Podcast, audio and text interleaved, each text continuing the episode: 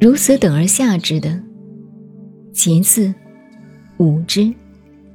又下一等的人，偏不信道。上士闻道，勤而行之。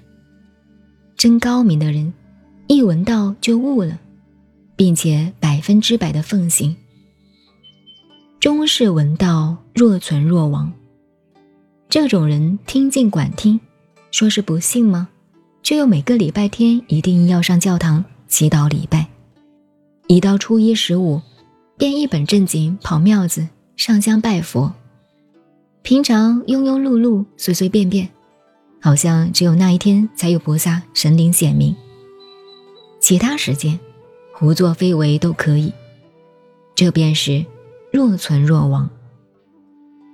还有些人听人传道说法，自认为最高明，认为别人都是神经病。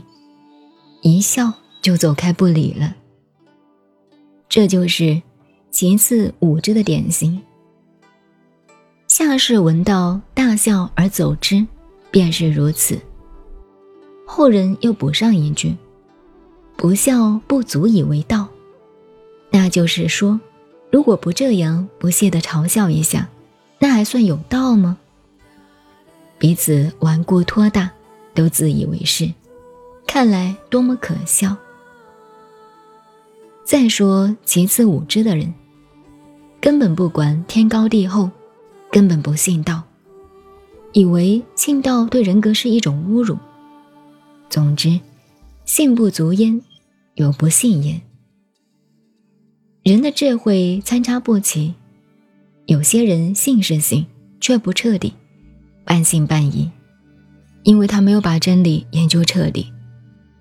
有些人根本就不信，偏说个“老子偏不信邪”，你也把他没有办法。此中的千差万别，老子并没有再详细分析。这等于人类天生智能的分级，佛学则分为众生的五种种性，也就是所谓的根器之说，颇为相似，